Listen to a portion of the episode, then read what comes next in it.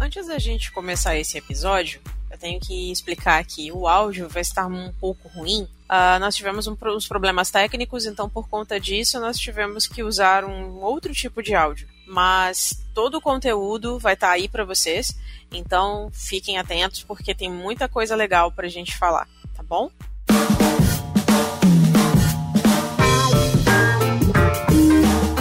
Você está ouvindo No Ar com Elas.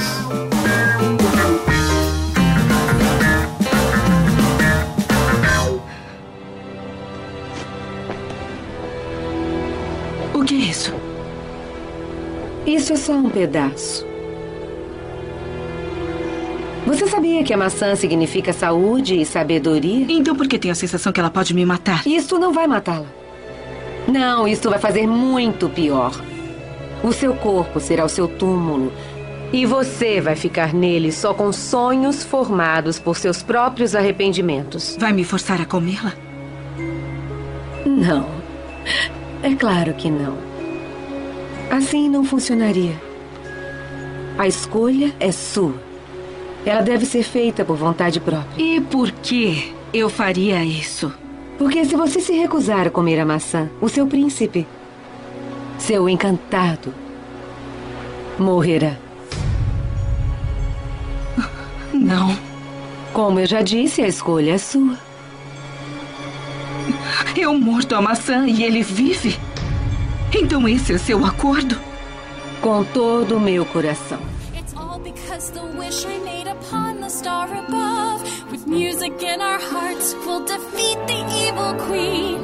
How? Cause love expressed through song is a weapon like the queen has never seen.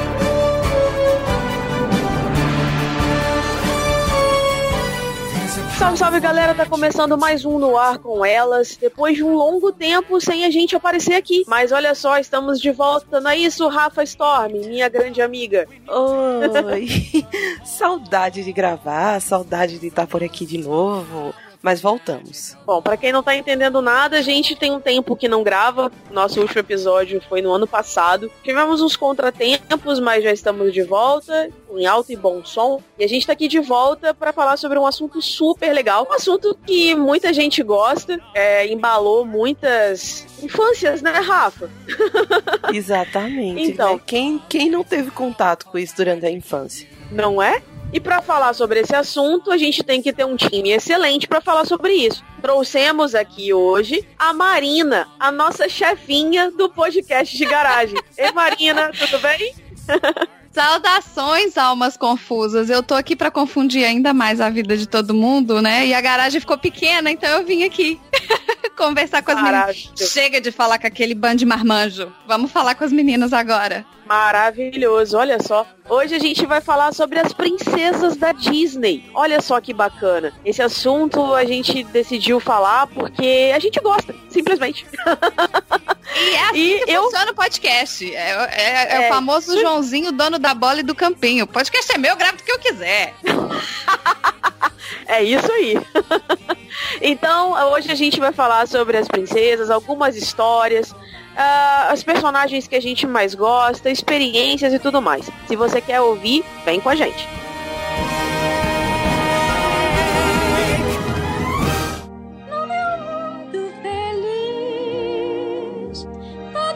Ao longo da nossa evolução, antes da maioria das pessoas saberem, né, ler escrever, as histórias contadas, elas eram em formas de sermões e reuniões em aldeias e alguns povoados, né? E elas foram a, a maneira que elas eram contadas, as pessoas, como elas, elas eram transmitidas, é, valores e religiões e tabus, eram também transmitidas por forma de conhecimento e sabedoria. Né?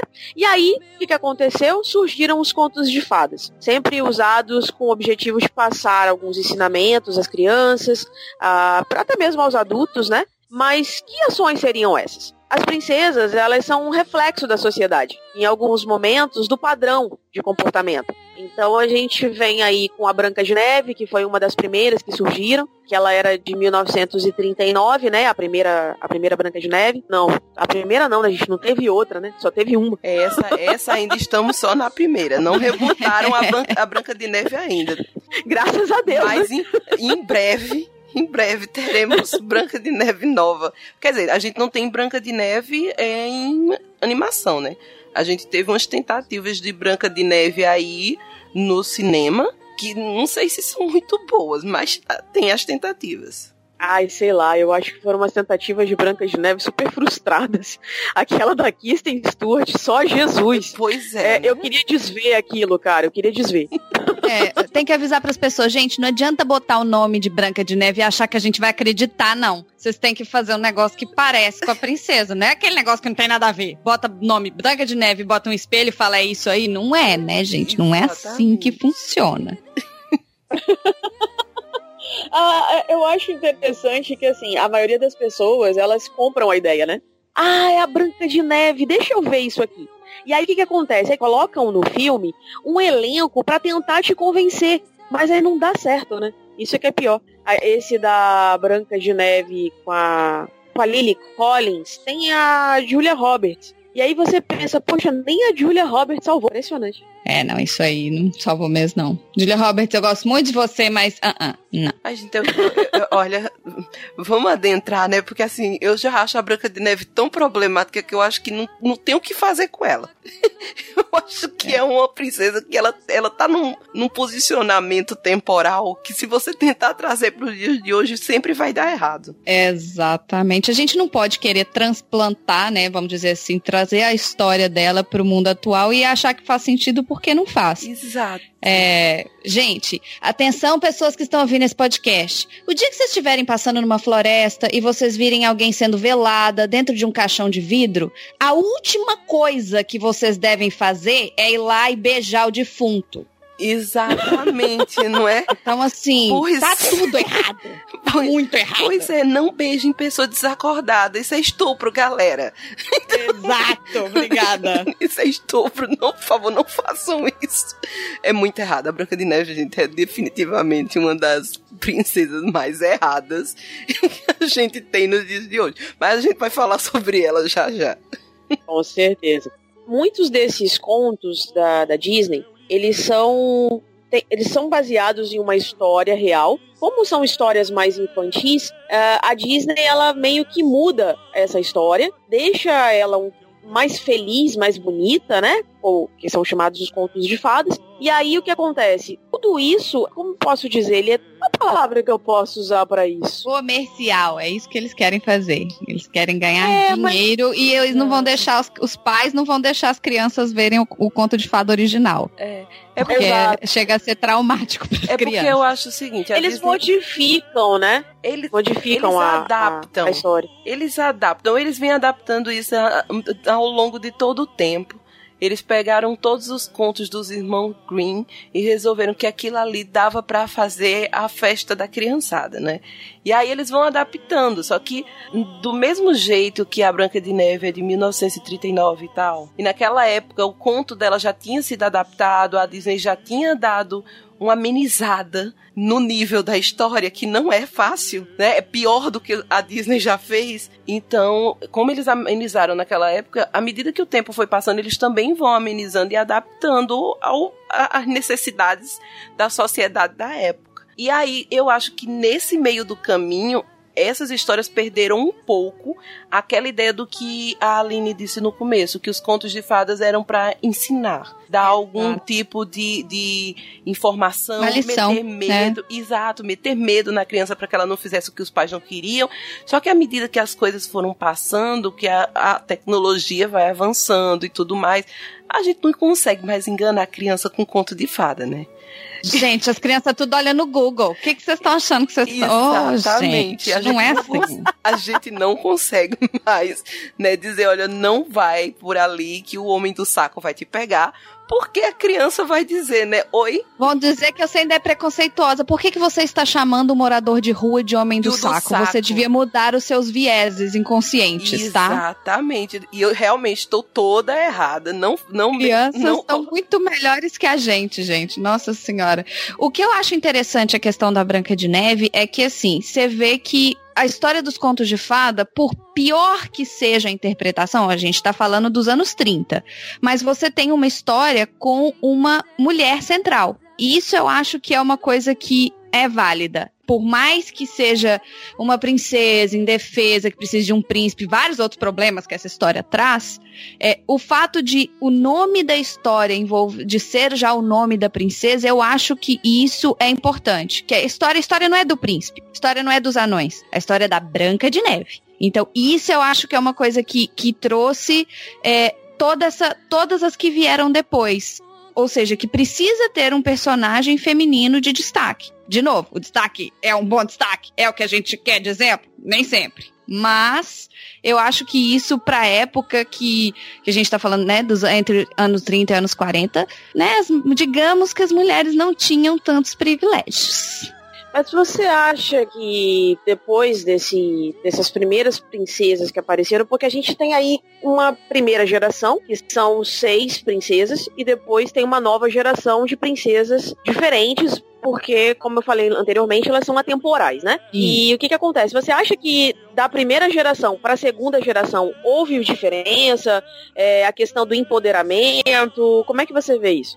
não só do empoderamento, mas também da diversidade. Essa segunda geração de princesas trouxe é, a primeira geração, então, era a Branca de Neve, a Bela Cinderela, é, a. Bela Adormecida, a, A Bela, Ariel. É, a Ariel, a Bela, da, a Bela ainda tá na primeira geração. E aí a gente finaliza a primeira geração com a Bela. E depois a gente tem a Mulan, a gente tem Isso. a Moana. a Tiana. A Diana, exato. E aí já vem na segunda geração de princesas. É, eu já acho que a Moana ainda, ela já vem mais pra essa geração atual, que entra Moana, entra Elsa, entra Ana, entra essas de, de hoje em dia, que já são, que já, aí já são as princesas independentes, sabe? Por mais que, que é, são as princesas que não foram desenhadas com um príncipe, digamos assim. Eu acho que essas são uma, uma geração, inclusive, especial. Mas por mais que as histórias sejam atemporais, elas são, elas são datadas, né? Ou seja, a gente sabe que se você trouxesse uma história como a história da Moana antigamente, eles teriam enfiado um príncipe nessa história pra salvar ela.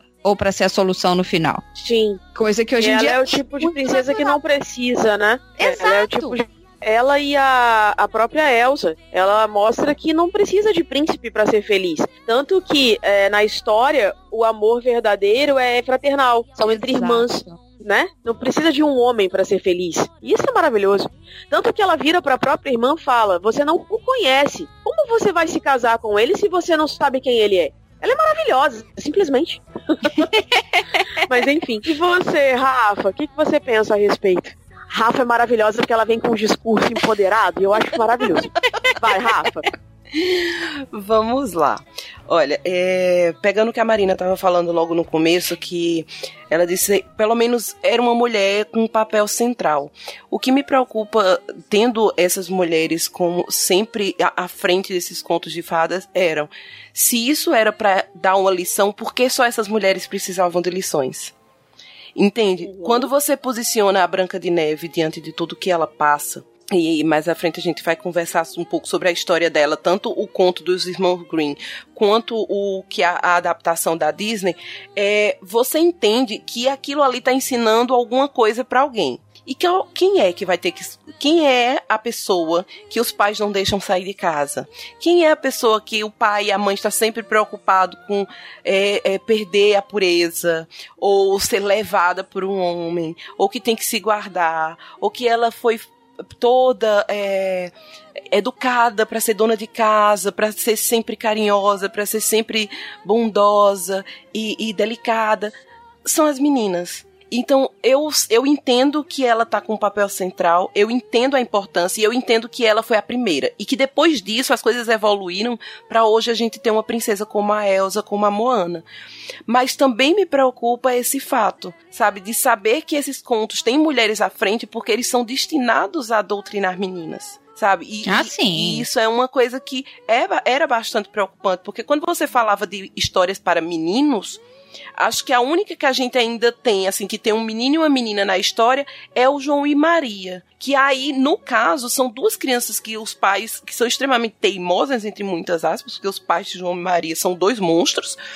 É, não é? Eles são absurdamente monstros. A história, gente, pelo amor de Deus, você não É. joga duas crianças, né? eu não, não tenho comida pra mim, eu jogo as duas crianças no meio do mato. Então, assim, é, eles estão extremamente. é, são duas crianças que dão a entender que são muito teimosas, os pais não têm mais como sustentar, então jogam as crianças no meio do mato. E, e para contar alguma história que eu não entendo também o, o, o teor de lição que tem em João Maria. Mas nos outros casos, a gente sempre tem as meninas à frente e, é- e sempre no começo com essa ideia.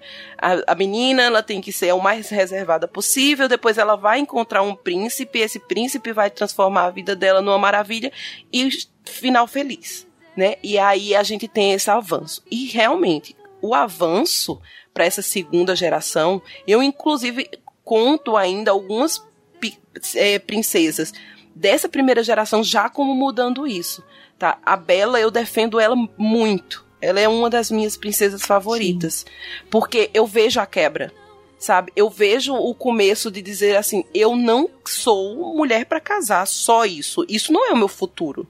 Eu posso até casar, mas porque eu quero. E não porque eu fui destinada a, ser só isso e ter querer só isso. Então ela é alfabetizada, ela gosta de ler, ela não quer casar com quem as pessoas querem que ela case. Então eu começo a ver essa mudança na Bela. E aí, quando a gente já entra nessa segunda geração, eu acho que a gente já entra ali em Mulan, sabe, tomando muito mais o rumo da vida dela, a gente tem realmente essa quebra do, do- dos novos ensinamentos. O que é que você está ensinando a uma criança que vê Mulan? Sabe? O legal da Mulan, Rafa, é que ela é o tipo de pessoa que é assim, eu vou, vou fazer e vou fazer acontecer.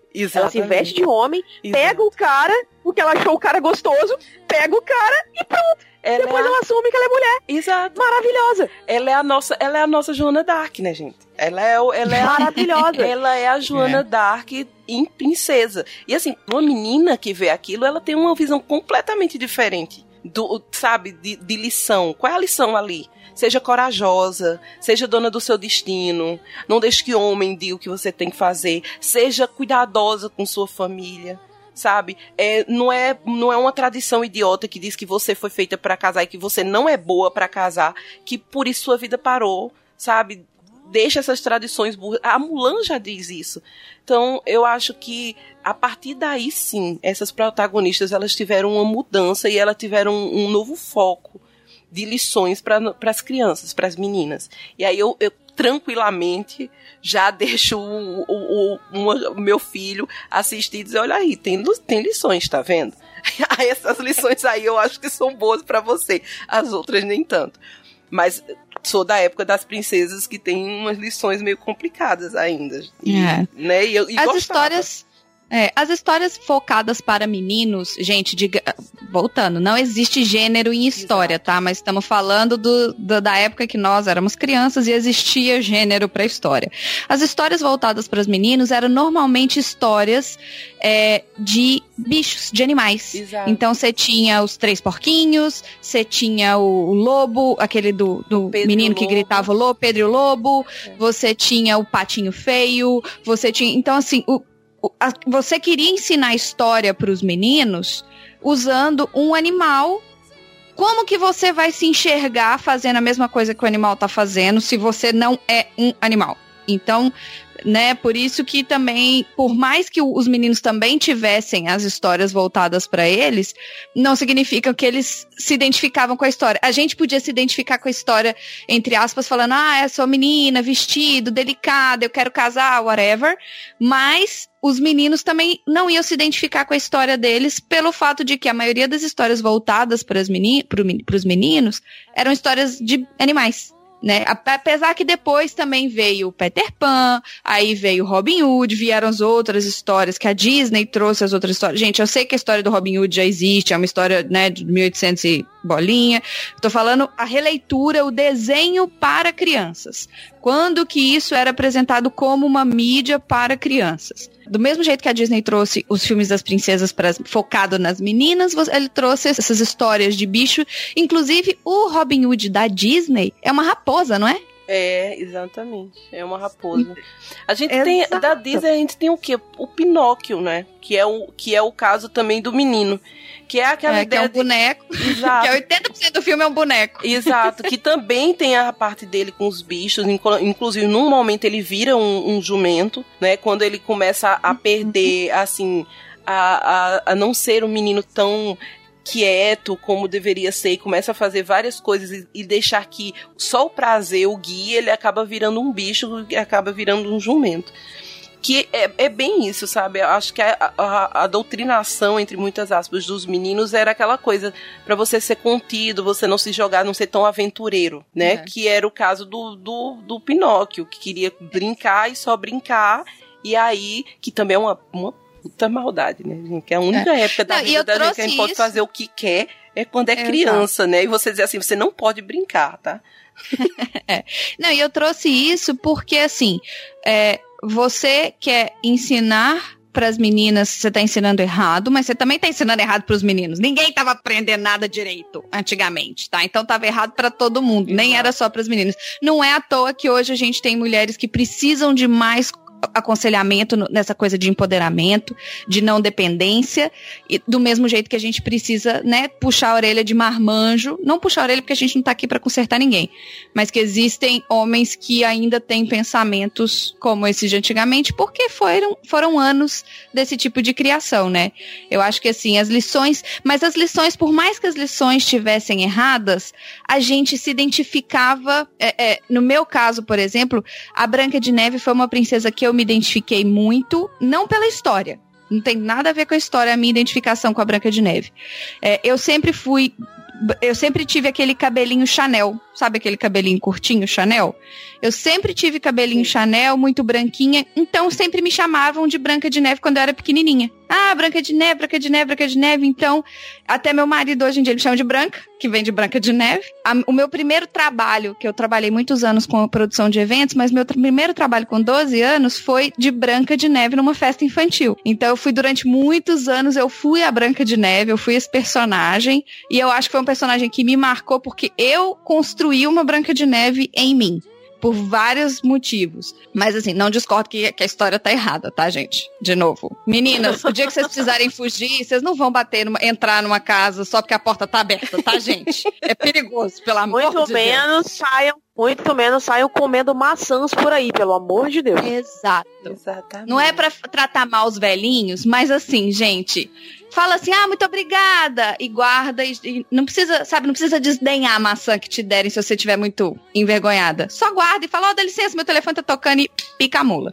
Mas o interessante é que essas histórias, apesar de serem muito fantasiosas, diferentes das originais e tudo mais, elas têm, têm aquela questão da moral da história, né? Elas têm uma lição pra passar. Por exemplo, essa questão de não aceitar a maçã do próximo, quer dizer, não aceitar uma maçã de uma pessoa desconhecida. É Sim. no, no dia a dia, né? Você não aceitar algo de alguém que você não conhece. Você não sabe se aquilo ali tá envenenado, se aquilo ali vai te fazer mal, se aquilo ali é, tipo, sei lá, coloca alguma coisa na sua bebida e você não vê, e aí, tipo, é, acontece aquelas coisas que a gente tá acostumado a ver na, na televisão, aquelas coisas ruins, né? Tipo, ah, é aproveitada, tal, aquela história toda, enfim. Então, assim, são várias lições pequenas em, em cada história que a gente pode trazer pro dia a dia. Sim. O próprio Pinóquio que vocês falaram anteriormente, é, eu vejo que, assim, é uma metáfora aos meninos mesmo, tipo, de hoje em dia. É, tem aqueles que mentem, é, tem muito cara que mente aí pra mulher, tipo, ah, eu vou, eu vou ali, mas tá pulando a cerca, ou então tá mentindo porque tá querendo beber, ou qualquer coisa parecida, né? Aí a Rafa falou, ah, porque ele virou jumento.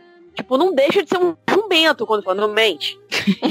então, pra mim é só uma metáfora, entendeu? Mas enfim. Não, eu super concordo. Eu acho que, que essa questão, assim, a questão da. A gente tem essa primeira geração de princesas que, por mais que a gente não, se- não se identifique com a história em si, ou por mais que a história não nos traga um final, né? Um, um todo da história não traga um ensinamento, você tem essas pequenas coisas do que são certos e também tem alguns pequenos ensinamentos que foram recorrentes em algumas histórias que, que são erradas. Acho que isso depois a gente pode trazer também. O meu mundo feliz.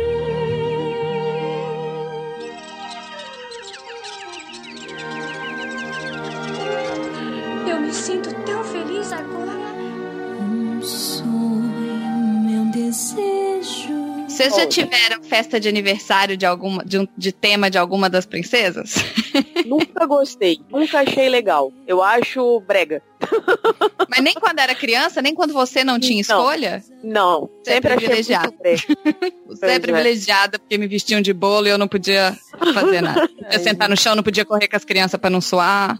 Eu- eu- olha, eu tive, eu tive assim poucos aniversários com essas festas assim, porque minha mãe ela tinha uma concepção de que festa infantil nunca é pra criança. Ah, sim. o- Mas quando eu falo aniversário temático, gente, eu não tô falando das festas de hoje em dia, não. É as festas da nossa época. Pronto. Ah, é da Branca de Neve. Então tem três balões azuis, dois amarelos, eles botam os docinhos coloridos em volta e uma vela da Branca de Pronto. Neve no bolo. E é isso. Minha mãe não tinha essa concepção de festa de aniversário, então ela fez poucas. Então, uma foi dos ursinhos carinhosos, que foi a maior. Então, assim, é, não tinha princesa, tá? A gente não tava vestida de ursinho carinhoso. E aí, quando eu fiquei um pouco mais velha, ela fez uma da Cinderela. Que, assim, eu acho que minha mãe não fazia também, porque eu não me identificava, eu não, não tenho nem um pouco de característica das princesas da Disney até chegar na Tiana. Então, eu acho que ela ficava meio assim, meio pensativa. Não vou botar ela vestida de branca de neve, porque não vai combinar, né? Não vou. É, gente, quero- representatividade é tão importante. Eu acho que a Exatamente. Disney demorou muito pra entender isso, que a representatividade, eu acho que doeu no bolso, né? Exato. Quando eles entenderam que, a- infelizmente, foi feito assim, mas quando eles perceberam que a representatividade traz receita, agora só não tem princesa loura do olho azul mais. Acabou. Tirando a Elsa, Exatamente. resto. Maravilhoso. Tem fé no teu sonho. Meninas, falar uma coisa pra vocês aqui. Eu acho que sem sem vilãs não existem princesas. Então a gente não pode também descartar essas vilãs porque elas também são mulheres fortes e querendo ou não elas têm motivações pra estarem ali.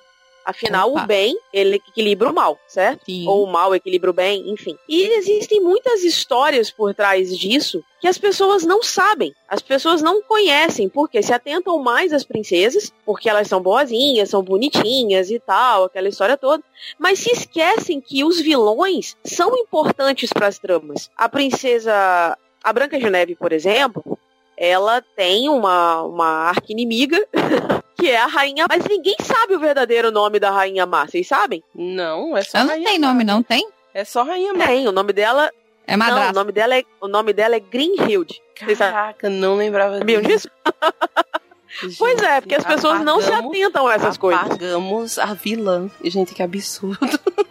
Tá vendo? É, mas eu acho que, a, é, que eu acho que Quem a é, né? como, como a gente sempre tem essa, essa perspectiva Disney, a Disney não nomeia. São raras as vilãs que a Disney É. bota um nome. Sim. Eu lembro da Úrsula, que Sim. é a da Ariel. A Malévola, Uhum. que é a da. A da é, Ela da Bela adormecida. Adormecida. Cida.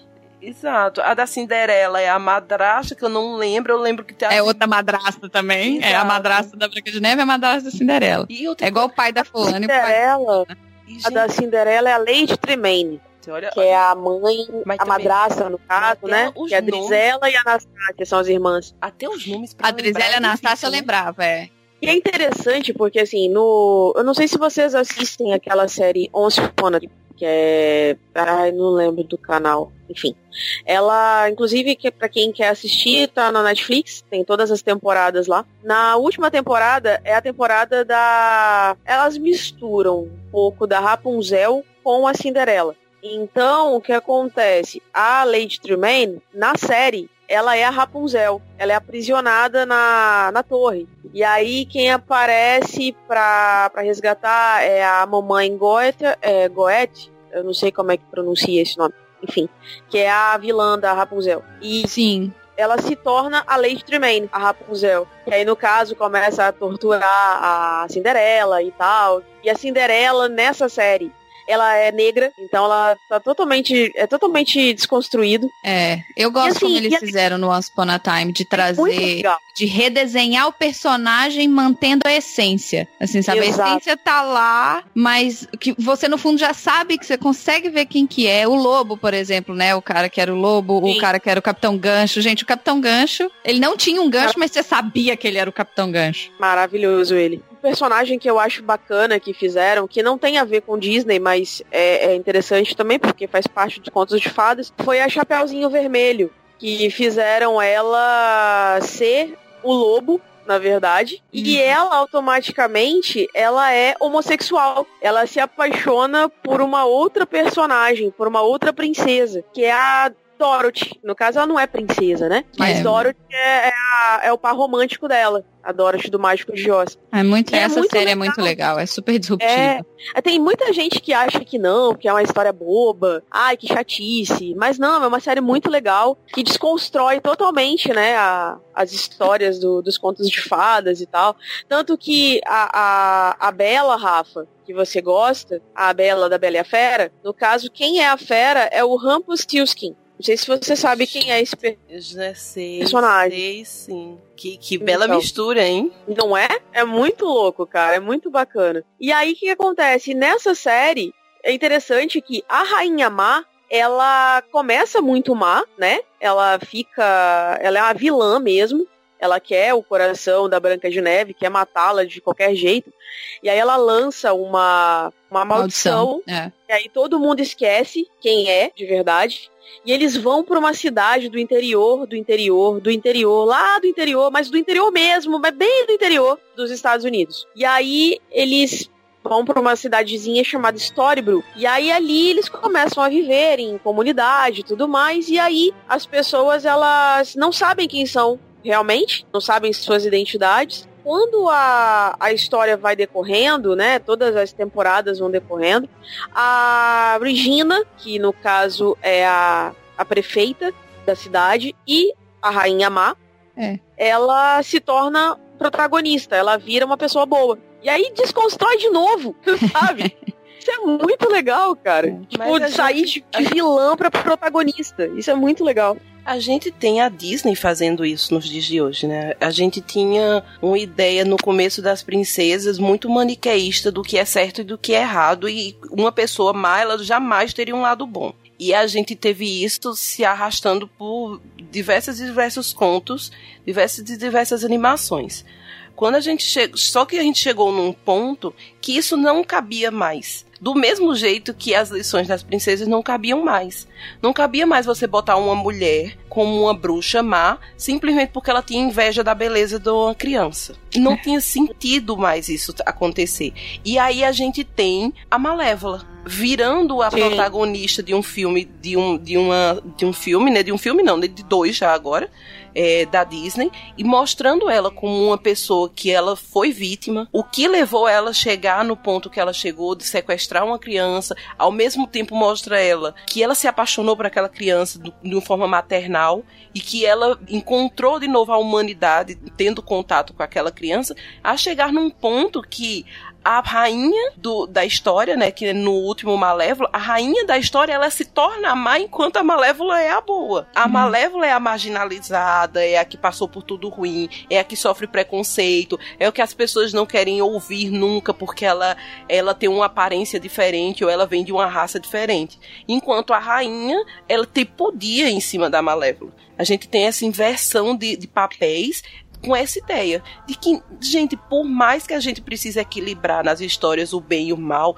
ninguém é só bom e ninguém é só mal. Exatamente, é isso que eu, ia, que eu ia trazer. Não é que um era bom e virou mal e outro era mal e virou bom.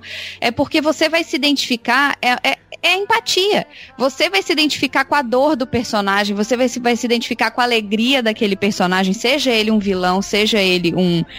porque, por exemplo, pra mãe da, da princesa, que tá lá fazendo uma coisa que é cruel com a Malévola, ela tá, ela tá agindo como mãe. Você também consegue entender as razões pela qual. O que eu acho que está sendo legal agora é que hoje você tá trazendo, eles estão trazendo também o lado, a visão do vilão. Não é só um vilão porque sim. As pessoas, hoje em dia, a gente não é uma geração mais do porque sim. Você não pode, sabe, tipo, ah, não gosto disso. Por que, que você não gosta disso? Então, a gente tá.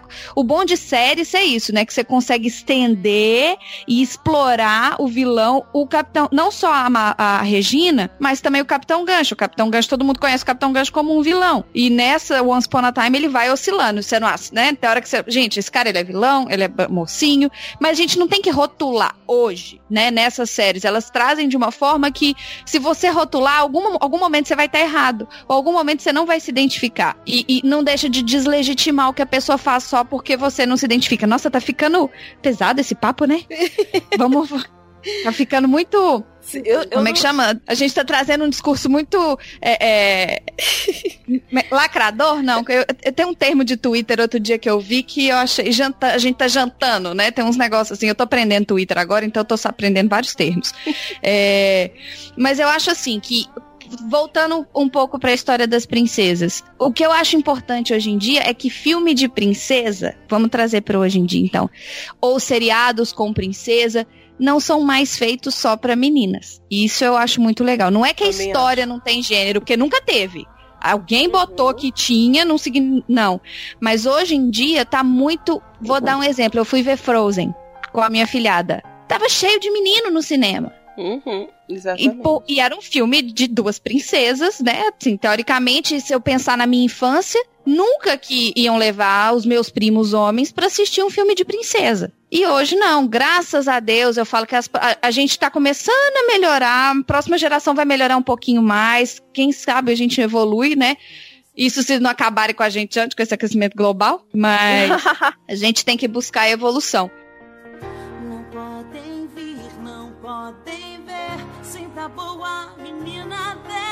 Outra coisa que eu também acho que é super interessante é a questão da comercialização. A Disney usa muito as princesas, elas botam as princesas em um lugar de destaque para que eles possam fazer uso comercial Uhum. né? Vamos entrar no, no marketing. E o que eu achei interessante com as princesas de hoje em dia, em comparação com as princesas de antigamente, é que as princesas já não usam mais vestidos bufantes. Algumas usam até calça. Olha só, gente, calça. Olha que inovador. É? Aquele negócio de pôr uma perna e depois a outra. Pois é. Elas usam casaco, elas usam calça, elas usam cabelo solto, não tem que usar coque, não tem que botar peruca. É, e isso se torna mais fácil das crianças conseguirem interpretar, de conseguirem se imaginar, de conseguirem se, se fantasiar até. E como eles sempre, como eles estão trazendo personagens masculinos que não o príncipe, vou dar de novo o exemplo do Frozen, tem o Olaf. Os meninos estão alucinados com o Olaf. Então todo mundo quer fantasiar de Olaf. Então inclui todo mundo na brincadeira. Eu acho que eles estão eles estão começando Obviamente, não tô. Ninguém é bonzinho nessa vida, tá, gente? Eles estão querendo vender boneca, eles estão querendo vender fantasia, a gente sabe disso, ninguém aqui tá iludido. Mas eu acho interessante o fato deles querer, deles trazerem personagens masculinos também pra dentro dos filmes de princesas, que não o príncipe. Na Moana tem um, não tem? O. É legal. Tem, é, tem o. O, o Maui. o Maui. Exato, tem o Maui. Gente, eu. eu Que é uma figura, por sinal, né? Ele é Exato. maravilhoso. Exatamente. É- é- o bonachão, o bobão, né? O que, o que comete os erros, mas mesmo assim é fofo. É, eu não sei se vocês tiveram contato com uma. Meu filho assiste muito, eu não tenho paciência mais. Mas a Disney ela tem uma série com os filhos do. Ah, eu vi isso na TV. Vocês já viram? Descendentes. Os Isso, descendentes. Os descendentes. Que é basicamente o seguinte: são duas cidades separadas. Uma cidade fica só com as pessoas que são os vilões, e na outra cidade ficam só os, os filhos. Gente, dos- segregação, Exato, é uma segregação horrorosa. E ficam só os, os filhos dos príncipes, reis e tal. E assim, os, vilão, os vilões, eles passam fome, tá? Eles vivem numa vida de marginalidade, assim, muito triste. Não quando eles tô dizendo que eles são marginais, mas tô dizendo que eles estão à margem da sociedade, eles não têm direito a nada. E aí, um belo dia, uma, a, a- a princesa tal decide que ela quer dar um novo rumo para as coisas. E a partir de agora, acabou essa história de separar as duas cidades. Eles vão quebrar uma barreira, porque tem uma barreira no meio da cidade, uma barreira mágica.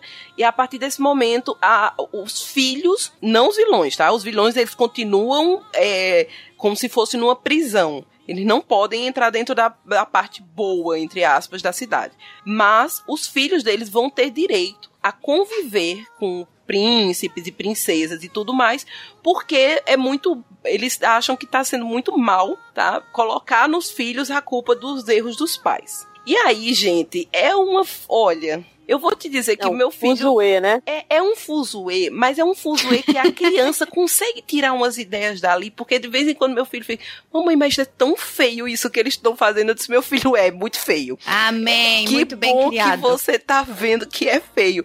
Porque assim, co- coloca aquele monte, imagina você pegar um monte de crianças em situação de rua e botar eles pra estudar dentro de uma escola particular, onde eles não têm a mínima condição de se equiparar com quem tá lá em cima. E aí eles não têm estudo, porque eles não tiveram estudo antes, então eles não conseguem acompanhar o, o assunto, eles não têm roupa, eles nunca comeram o que tem ali. Então é basicamente eles dentro da escola sofrendo humilhações. Entendeu? Sabe? Eu, ai, eu Nossa, é é que- pesado. eu é achei que era um negócio. não, gente, Porque é assim, o muito que mais perto que eu já cheguei de Descendentes foi ver os bonecos, tipo, na, na, na loja, sabe, pra vender. É, os bonecos do cabelo azul, a filha da Malévola, que tem um Exato. chapeuzinho igual aquelas, né, aquele chifre dela. Então eu já vi algumas coisas. Não sei se é filha, sobrinha, eu não sei, sabe, mas era referente à Malévola. Mas o mais perto que eu vi foi merchandising. E realmente a Disney, né, É, é- transforma tudo em É, merchandising. exato. Então, assim, é pesado, tem umas críticas bem pesadas, mas dá pra criança aprender muita coisa, sabe? Então, até nisso a Disney tá ok. Não é a melhor, gente, não é a melhor coisa do mundo. É aquele musical bem. Imagina um high school musical misturado com conto de fado com os filhos dos príncipes das, dos vilões. É bem isso. Mas é divertido, assim, pra criança, dá pra tirar uns ensinamentos. Então, até nisso. Sabe, A- a- as novas lições são diferentes. As, as princesas, as princesas nem as, as vilãs, elas não mandam mais de vestidos bufantes, sabe? Elas estão lá de calça, Amém. sabe? Algumas delas flertam muito no, no, no gênero, elas têm muito a fluidez de gênero. E a, a, a todo momento, algumas delas você vê que tem um flerte ali entre duas meninas.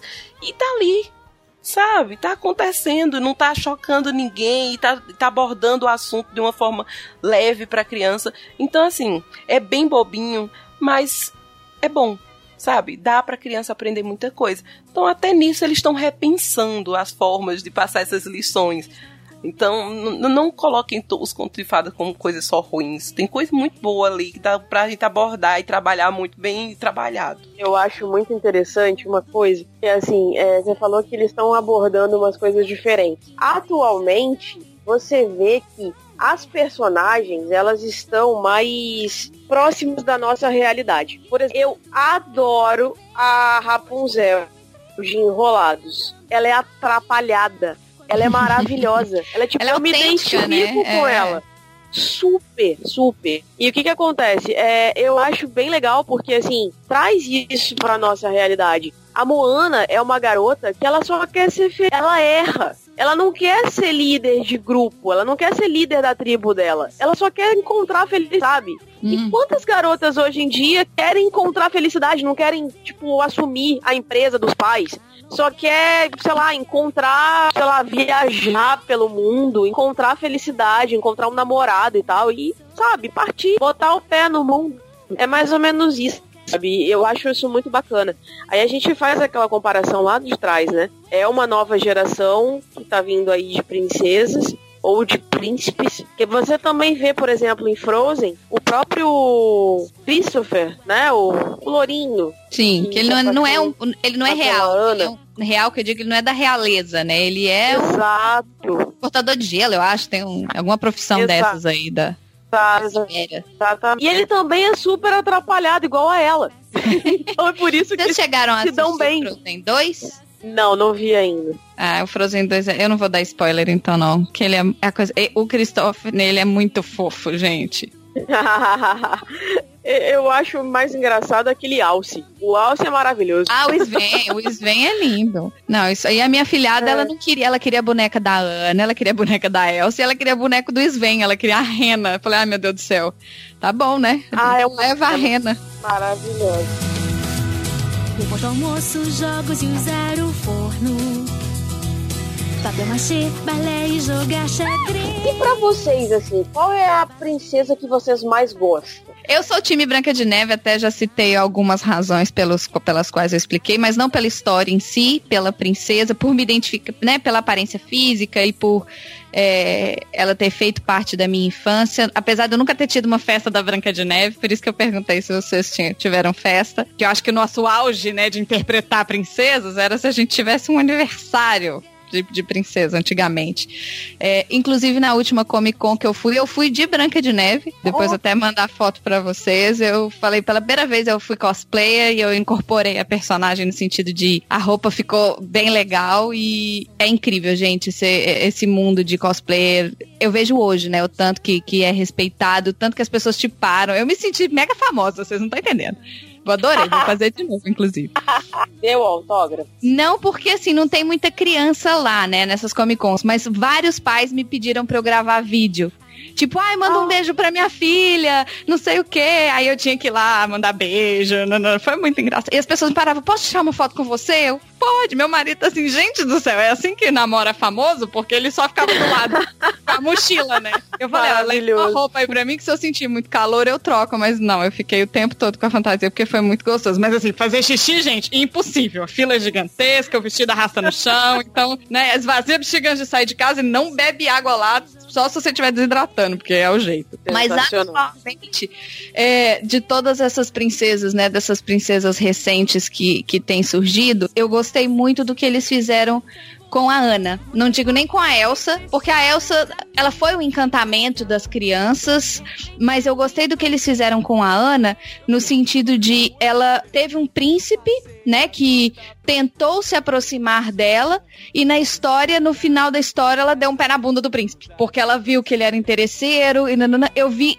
e eles desenharam essa história direitinho, onde o príncipe era o vilão e como ela soube lidar com isso, e como ela foi atrás da Anne, como ela soube lidar com o amor fraternal dela. Eu acho que a Ana de Frozen, né, por mais que a Elsa seja uma personagem muito forte, a Ana me marcou muito, porque ela que ela que que é a cola daquele, daquele grupo ali. Então, assim, ela Sim. que é doce com o, o Olaf, ela que, o- ela que acaba se apaixonando, né? Mas com a maluquice dela, ela traz o Christopher junto, o Christopher vem com o Sven, a Elsa também, por ser irmã, né?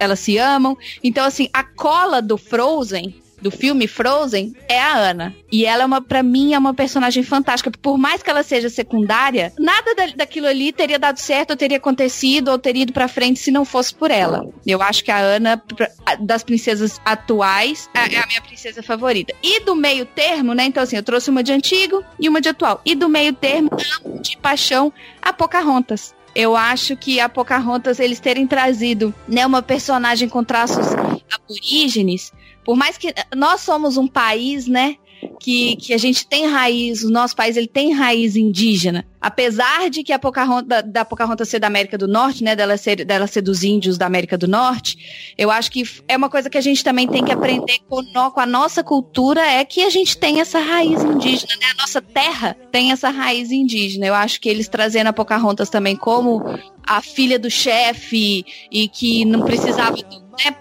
teve o príncipe, blá blá blá, mas assim, uma, uma mulher forte e indígena, eu acho que foi super importante também. É, a Pocahontas é a minha favorita ever. É, eu, na verdade, a minha paixão pela Disney, ela começou por meio dela. Que eu sou da época da fita verde. Então, aí entregando a idade. e aí, o que que acontece? Eu assistia a Pocahontas de trás pra frente, de frente pra trás, e sabia todos os diálogos e tudo mais. E o que que acontece? Ela é o tipo de personagem que, assim, é uma mulher forte e que ela consegue fazer dois grupos se entenderem. Por mais que sejam distintos, né? E ela tem aquela relação com a natureza, que é uma coisa muito bacana. E por mais que ela tenha dificuldade de o próprio grupo dela que Poatan, né, que era o prometido dela, é, denuncia e faz aquela, aquela coisa toda por ciúme e tal, aquela história toda, ela não deixa de amá-lo. Mas não era um amor de mulher para homem, era um amor de, de parceiro, de amigo, sabe? E ela tenta juntar todo mundo da mesma forma. E mostrar que é, John Smith era um cara bom e tudo mais e tal. E ter que abdicar o amor dela porque ele tem que voltar para a cidade dele. E isso mostra é, é, segurança. Isso é muito legal.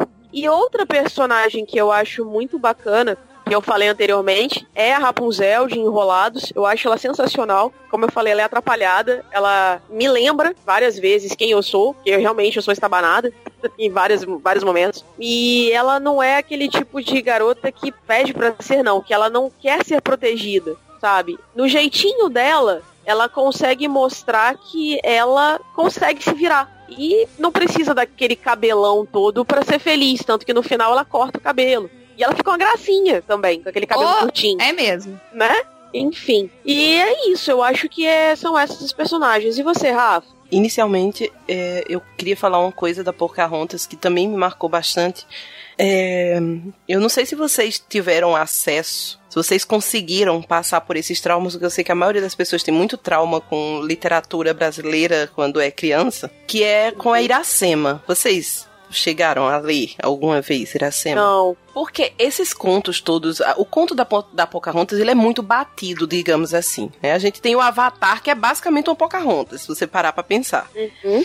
E aí... Versão azul, né? Exato. E a Iracema, que é o, o, o mito do descobridor que chega e que acaba tendo contato com aborígenes e aí eles não se entendem, mas que eles entendem mais pra frente que tem que coexistir e, e é isso. E a Iracema, ela tem uma história muito pesada com esse conto. E aí eu acho que foi Iracema que me fez gostar mais ainda da Pocahontas. Porque diferente da Pocahontas, até um certo ponto é igual, tá? A, a Iracema, ela tem contato com o John Smith dela, que é o, o branco. Ele, ele- esse branco, ele é associado a uma tribo adversária. Eles se encontram, eles se apaixonam. Só que a Iracema, ela é uma a virgem, ela é uma virgem prometida. Ela é que faz a mistura de ervas que deixam os guerreiros como é que eu posso dizer? Eles começam a alucinar e eles descobrem nessas alucinações onde é que vão tá- onde é que vai estar a caça. E ela só pode fazer isso se ela for virgem. Se ela for se ela for tocada por outro homem, ela não pode mais fazer essa, esse esse ritual. E aí Iracema se apaixona e ela simplesmente larga a tribo dela, larga todo o que ela ao qual ela sei lá, ela se dev- era devota, porque ela era devota desse- disso, ela não era uma pessoa infeliz porque era virgem, porque tava com essa ligação toda com a tribo. E aí ela larga tudo pra seguir o John Smith dela. Quando chega num certo ponto, ele prefere seguir batalhando e seguir é, junto com os homens brancos é, que, ele, né, da- que andavam com ele e deixa ela sozinha e ela acaba dando à luz sozinha. Ela morre e ele encontra só o filho. E a última coisa que ele vê com ela é ela entrega o filho pra ele e diz assim: agora eu posso, finalmente eu posso morrer, porque eu já cumpri minha. Sabe, ela sofre muito até ela entregar o filho. E aí, quando eu fui assistir Pocahontas, quando eu comecei a ver, eu comecei a ficar muito tensa. Porque eu disse: gente, tá errado. Se a Pocahontas morrer, nada mais faz sentido. ela vai terminar igual a Iracema. E aí, no meio do caminho, eu vejo a Pocahontas dizendo assim: não, meu povo é mais. O, o- a minha verdade é mais. Eu não vou largar minha terra pra seguir homem nenhum, sabe? E aquilo ali foi tão importante pra mim. Eu achei aquilo tão fantástico que eu digo, pronto, era isso que era pra Iracema ter feito. Não era pra ter ido atrás do embuste que depois largou ela grávida, sabe? E ela, ela morreu. eu fiquei muito indignada com a Iracema. E aí eu tenho esse, essa paixão, assim, por essa mudança. E não era uma época que a Disney tava muito ligada em fazer, sei lá, empoderamento. Mas a, a Pocahontas, ela já era. Sabe? Ela já era mais o povo dela, já era mais a verdade dela, e isso me encanta. O Pocahontas 2 eu nem vou falar muito. Que é. Ah, não. Os, os dois, gente, os filmes dois, assim. Vamos combinar que vários dois não deram certo, né? Então, assim. Pocahontas 2, ele, ele é ok, ele, ele é desnecessário. Mas tá ali, não, também, não, também não ofende a personagem, ela continua com a verdade dela e tal. Só mostra a coitada se, se humilhando, tendo que conviver com um monte de, sei lá, de tradições do povo branco que ela não se adequa e as pessoas humilhando ela. É meio agoniante assistir o Pocahontas 2. Mas o 1, um dos meus favoritos. E a minha princesa incondicional favorita é a Bela. É, eu sei que hoje em dia tem muita discussão sobre a Bela. Ela é as pessoas são muito muito pesadas, discutem muito pesado sobre ela. É como a Marina tava dizendo, sabe, é um papo um papo é, jantei, sabe, falando da Bela. Porque as pessoas colocaram na cabeça que a Bela sofreu síndrome do de Estocolmo. E que Ah. por isso ela ficou com a fera, sabe? Só que eu, eu não vejo as coisas por esse ponto. Eu vejo uma, uma mulher que se sacrificou pelo pai. Eu vejo uma mulher que ela podia ter casado com o cara mais rico da aldeia dela, da vila dela, e ela não quis. Ela, ela completamente ignorava aquele, o Gastão, que é um. Cara, que, que homem nojento. É. É, Nossa Ai, Gaston é um idiota. Exato, sabe? Você, você não aguenta ele. E aí você tem ela sendo zombada, gente. A música da Bela, a primeira música que cantam dela, que é ela passando pela rua lendo, e as pessoas zombando dela, dizendo que sua desligada, você só quer ler, mas você tem que casar, sabe? Olha o Gaston querendo casar com você e você só quer ler. Gente, isso na época me encheu assim de, de muita felicidade. Porque eu era a besta que ficava parada lendo. E, e aí todo mundo achava que eu era meio do- dodói da cabeça. Porque tava todo mundo brincando no intervalo e eu tava debruçada em livros. Em livros que não eram pra minha idade. Em livros que eu gostava, sabe? E meu universo era aquilo. E aí ver a Bela, que é, sabe, pouco se importando com com o que estavam falando com ela e seguindo a verdade dela, já foi um ponto maravilhoso. E eu acho lindo o amor dela pela, pela fera. Eu consigo ver que não, não sabe, eu não vejo a síndrome de Estocolmo porque ele libertou ela. Ele chega E é o que a gente já falou. Esse filme ele foi longo o suficiente pra você ver o lado da fera. exatamente Pra você entender a motivação da fera, pra você criar um, um vínculo, você criar uma empatia com a fera. A própria Emma Watson, que é a atriz que fez o filme da Bela Fera, o live action da Bela Fera, ela falou que ela pesquisou muito sobre a história do filme para ter cer- pra- sobre a história da Branca da, Ih! Da sobre a Bela. história da Bela, para ter certeza absoluta que não era síndrome de Estocolmo, porque ela é mega ativista, então ela não ia fazer se fosse um filme onde o amor viesse proveniente de uma síndrome de, Estocolmo. Eu confesso que eu nunca tinha pensado desse jeito, sabe? De ser, de, de ter sido um vínculo criado pelo, pelo cativeiro. Mas eu acho isso tomou minha atenção quando eu li as reportagens falando que ah, ela demorou a aceitar o papel porque ela ainda estava na dúvida se era síndrome de Estocolmo. Eu falei, gente, mas como assim? Síndrome de Estocolmo? Exato, E aí que eu fui aprofundar pra entender. Porque exatamente. quando a gente não passa por esse tipo de coisa, a gente nunca sabe, né? Então eu acho que, que foi uma forma legal e, é- e, e é legal também pra gente ver que as pessoas estão prestando atenção nisso e que isso existe sim. Né? Quanta gente a gente não vê em relacionamento aí que a gente não sabe o que, que essa pessoa tá fazendo com a outra, né? Exato. Pois é. Porque ele, ela tem isso também, era um relacionamento abusivo. Só que assim, eu não consigo ver o relacionamento abusivo porque a partir do momento que eles ficam juntos, não tem nada de abusivo ali. Antes não era um Sim. relacionamento, sabe? E assim, é um filme que você não tem um vilão. Se você parar pra ver, você não tem um vilão. Você tem uma bruxa que lançou uma maldição nele. Por que, que ela lançou uma maldição nele? Que foi uma maldição. A partir de agora, as pessoas vão ver você do jeito que você é. Você por dentro é podre. E a partir de hoje, as pessoas vão te ver sempre com a feição de fera porque você é podre. Então, assim, o- você externa o que você é por dentro. Isso já é uma coisa que você, assim, não- você não tem como dizer que a, a- quem lançou a maldição estava muito errada, porque ele foi muito ruim com ela. E aí, a, a todo momento, a atenção não tá em vilão aparecer. Tá nele se reforma, se- ele se ajustar, ele se desconstruir, ele melhorar. A Bela, ela é só como se fosse o vínculo dele com a parte humana que ele tava perdendo. Ela, em momento nenhum, ela é a pessoa que fica passando pano pra ele, tratando ele como um bonzinho. Não, ela não faz isso. E Ela tenta fugir várias vezes. Exato. E, a- e chega num ponto que ele diz assim, quando ele realmente começa a se voltar pra humanidade dele, ele diz, caramba, eu tô prendendo ela. Mas eu gosto dela, mas a partir de agora eu não vou prender, porque se ela gosta de mim de verdade, ela vai gostar de mim livre, sabe? É aquele negócio, a gente liberta, sabe? Se voltar é porque, sabe? É porque era pra estar É. com a gente. Então, Pra mim, sabe, em momento nenhum, nem quando eu era criança, nem agora como adulta, eu consigo ver a Bela e a Fera como uma síndrome de Estocolmo.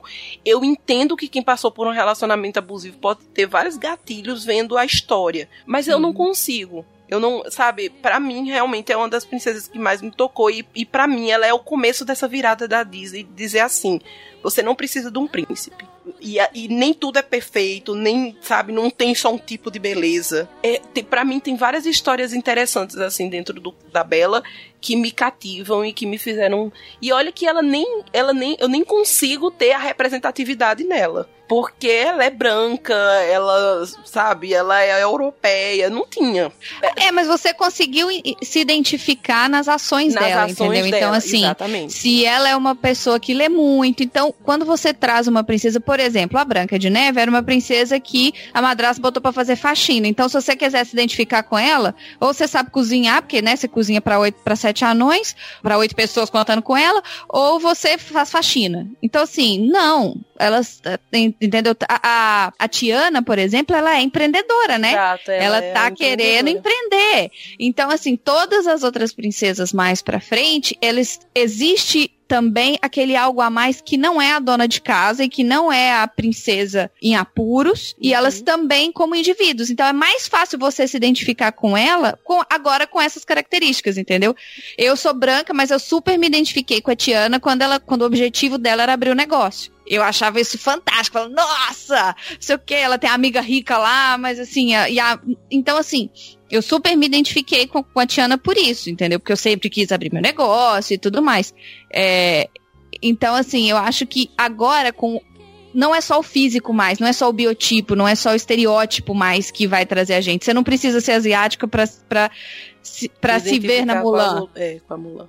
Exato. Exato, você não precisa ser aborígene, você não precisa ter descendente direto indígena para poder se identificar com a Pocahontas. Existe muito mais agora do que só um rostinho bonito. O que que a Branca de Neve era?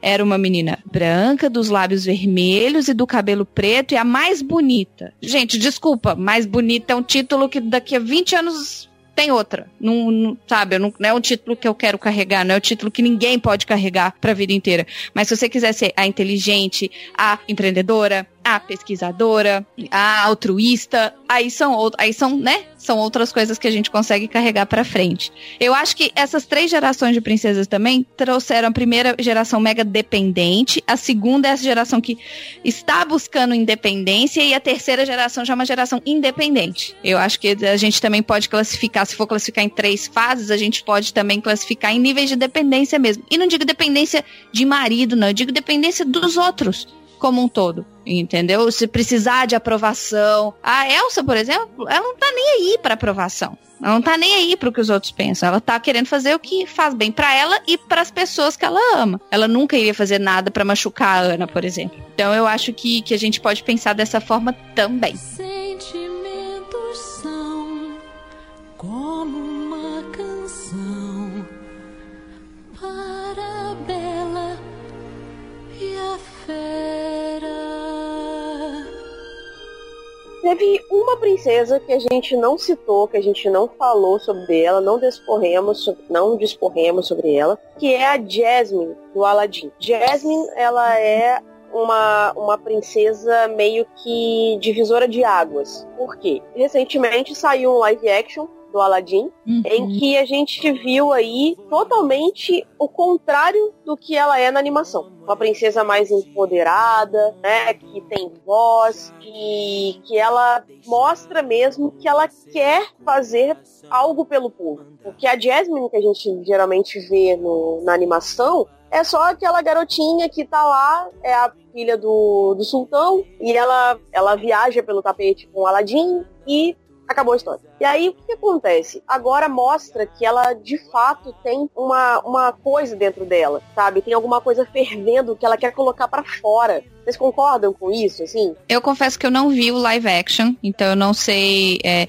mas eu imagino que eles devam. Que não dá. De novo, é a mesma coisa. A gente não pode contar a mesma história de antigamente, porque são pessoas diferentes que estão assistindo agora. Por mais que a Marina pequenininha assistiu a, o Aladdin no cinema, e aí eu tinha o CD-ROM que tocava as musiquinhas no computador, é, e aí, assim. Eu imagino que quando eles vão contar a história, por mais que seja a mesma história, igual foi a Bela Fera. A história do live action da Bela Fera é a mesma história, de, no sentido de é, o que, que acontece. Mas você vê muito mais essa questão da, do empoderamento na Bela, de dela tentando, sabe, de, de- você enxergar melhor a história. Então eu imagino que eles trouxeram isso pro Aladdin também. Eles aprenderam, né? E olha, eu falo pra vocês, Tá eu moro aqui é, perto da região dos teatros, em Nova York. E desde que eu me mudei pra cá, dois anos e meio atrás, o Aladdin tá em cartaz. O Aladdin musical. Esse musical, ele já estava em cartaz antes de lançar o filme live action. Então, assim, já era um musical que existia antes de eu mudar pra cá. Depois que lançou o live action, todo dia, às duas da tarde, às oito da noite, que são os horários que tem sessão, filas gigantescas na porta. Olha só, curioso. Olha só, eu tenho, eu tenho uma, uma opinião polêmica sobre o live action do Aladdin. Ai, meu Deus. E que é. Ah, Jesus. Eu acredito que a, a Disney ela teve sim uma tentativa de colocar a Jasmine numa situação diferente. Até porque não caberia ela ser apenas uma prometida, uma filha de sultão que ia casar obrigada e que era aquilo. Então eu, eu vi essa mudança. Na- no live action, eles tentam fazer com que ela questione por que, que ela não pode ser uma rainha sem rei. É, isso é a base do- da nova Jasmine. É perguntar a todo momento para o pai por que, que ela precisa casar. E ele tá enfeitiçado e então ele vai tentando arrumar ma- é, maridos para ela no meio do tempo e aí ela- ele é enfeitiçado pelo Jafar, né? Como é o nome do, Uhum. do, do É Jafar, é isso mesmo. Pronto. E aí É isso mesmo. ele vai enfeitiçado e aí ele, ele quer casar com ela a todo custo para ele virar o sultão. Porque, pelas regras dessa né, da- do povo dela, ela não poderia ser uma. Não, não existia uma sultã. Não, existia possibilidade de ter uma mulher comandando o povo. Na liderança máxima. é. Exato. Né? Ela, ela, no máximo, era princesa e acabou. Ela não poderia estar acima Ela de poderia ser a esposa do sultão, ela poderia, Exato. mas não poderia estar na posição de destaque. Exato. E aí já quebram aquela questão da monarquia, porque assim, se você- o sangue real, no caso, seria o dela. O marido dela não deveria ter nenhuma chance de poder ali, já que era uma coisa de descendência. Só que nesse caso, por ela ser mulher, ela ficaria menor. E aí eles mudaram isso. Porém, porém, tem outros problemas por trás do Aladdin. Primeiro, a Jasmine ela não questiona isso antes do Aladdin surgir. E isso pra mim é um problema. Até o Aladdin surgir, ela não tá questionando o pai dela porque que ela não é princesa. Ela não, ela não pode ser rainha. Antes do Aladdin surgir, ela não tá se importando com o povo dela. Ela tá lá no castelo dela muito bom, muito bem, obrigada. Quando ela tem o primeiro contato com Aladdin e necessariamente com esse povo, você começa a é- é- ela começa a notar alguma coisa problemática. Só que assim, meu bem, você nasceu e se criou, virou mulher nesse povo. E, e você tava ali na, na sua visão, o povo morrendo de fome tava nos, aos seus olhos. O pai dela não tava enfeitiçado, ele era o sultão e ele fez aquilo com aquele povo. Você tá entendendo? Então, ao mesmo tempo que você vê o- a mudança dela, você vê que foi ah, muito. Como é que eu posso dizer? É, Parece que disseram assim no roteiro: a gente não pode deixar a Jasmine ser submissa. Como a gente faz? Ah, então bota aí ela pra questionar porque ela não pode ser rainha. E pronto. Eles pararam ali. Virou a chavinha, né? Exato. Foi uma, virou a chavinha e acabou. Não teve a problematização, não. Vamos mudar, então vamos mudar. Não construiu, é. Exato. Então vamos mudar? Dá pra botar o Aladdin aqui pra ele ter um papel central e a gente mudar essa, essa questão da Jasmine, mudar a questão do povo, sabe? Não tinha sentido já no final ela que questionar "Ah, agora eu vou tomar conta do meu povo, meu amor. Você teve o tempo inteiro pra questionar isso. Não questionou até agora. Era pra começar o filme ela questionando. Não era pra ter Aladdin. Antes disso era pra ela estar questionando. Era pra ela estar questionando por que que o povo dela tava passando fome. Era já era pra ela estar questionando por que, que ela não podia ser a rainha isso já era para estar acontecendo. E não a partir do, do surgimento do Aladdin, a partir de uma maldição, ela se vê obrigada a casar com um cara que ela não gosta, que seria o, o Jafar, e aí sim ela começar a questionar por que, que eu não posso ser dona do meu nariz. Isso para mim foi, sabe, não me fez amar o filme. O filme é bonito, tem uma trilha sonora que é incrível, que a gente já sabe. A atriz, ela é belíssima.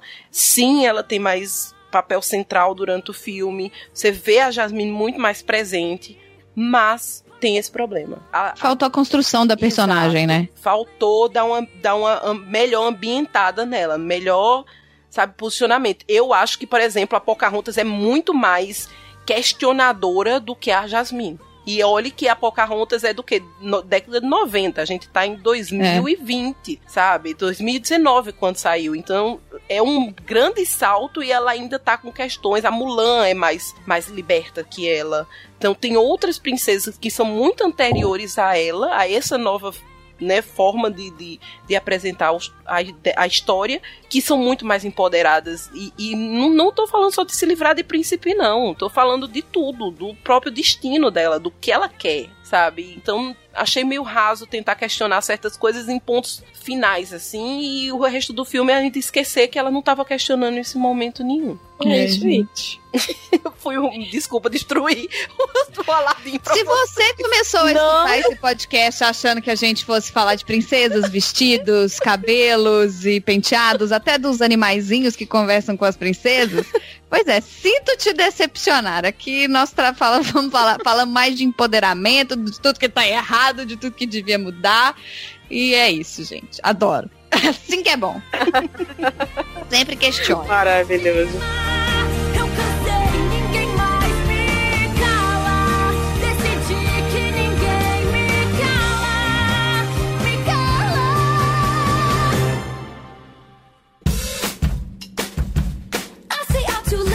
Ai, meu Deus do céu, depois desse banho de água fria eu vou encerrar esse podcast.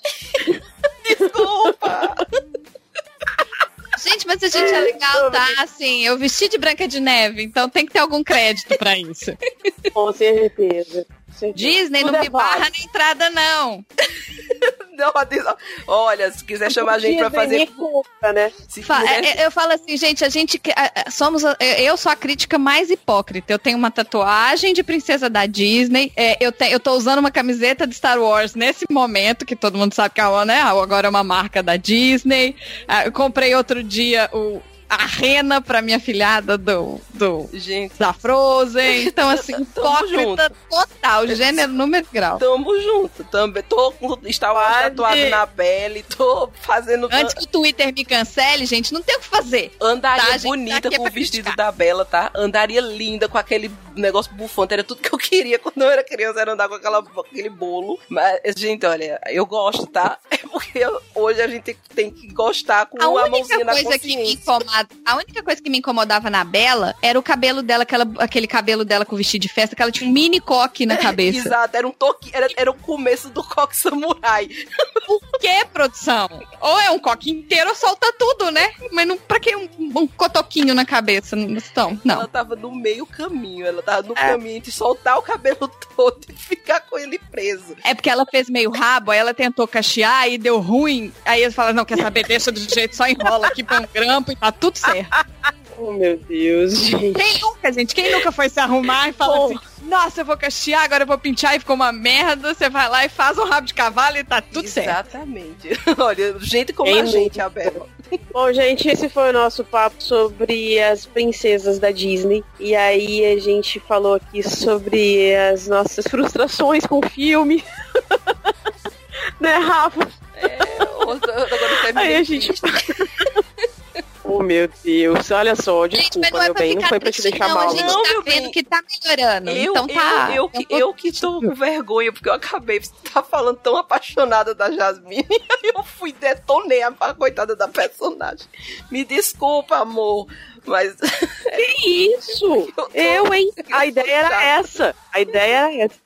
A ideia era mostrar que tem dois pontos, tem dois pontos de vista. Eu gostei e você não gostou tanto assim, é normal, gente. Mas então, gente, eu queria agradecer muito a você, Marina, por ter participado com a gente desse podcast.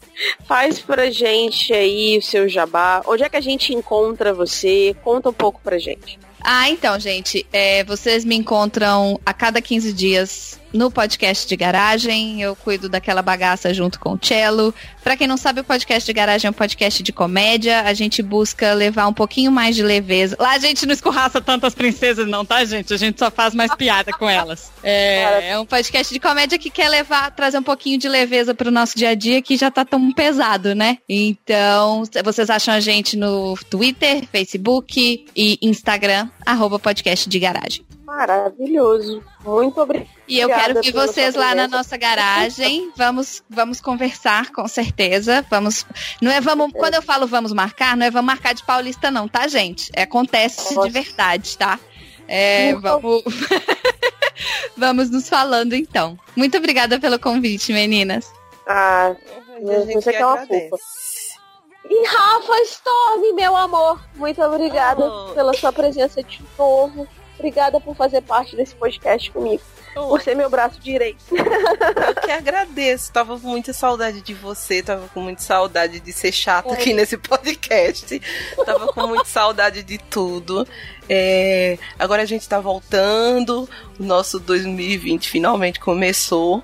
E pra todo mundo que tava perguntando onde, onde estávamos, Aline, eu recebi muita mensagem. Onde vocês estão? Por quê? O que, que tá acontecendo? Estamos aqui, estamos voltando. E agora vai dar tudo certo. Eu espero. Graças a Deus, a gente tá de volta. Meio a trancos e barrancos, né, Rafa? Acho que a gente, Exato. quase que a gente não grava esse podcast de hoje, mas deu tudo certo, graças a Deus. É, eu só para esclarecer para os nossos ouvintes, a gente teve alguns problemas técnicos, ah, algumas agendas incompatíveis. E fim de ano também, né, gente? A gente precisava de umas férias, precisávamos descansar. Mas a gente tá de volta aí com muito conteúdo bacana pra vocês. E por falar em conteúdo bacana, se você não concorda com a gente, ou se você concorda, se você acha que tem alguma princesa que a gente esqueceu, entre em contato com a gente no noarcomelas.gmail.com. Nós também estamos nas mídias sociais, no Instagram, no arroba noarcomelas. Temos o grupo no Telegram, que você pode conversar com a gente, que é o grupo do Will Cash. Entra lá, troca ideia com a gente. Marina, você tá convidada a entrar no grupo também pra trocar ideia com Já a gente. tô os nossos procurando. Maravilhoso. E a gente se vê no próximo episódio. Um beijo pra todos os nossos ouvintes. Tchau. Tchau, gente. Beijo. Tchau, gente.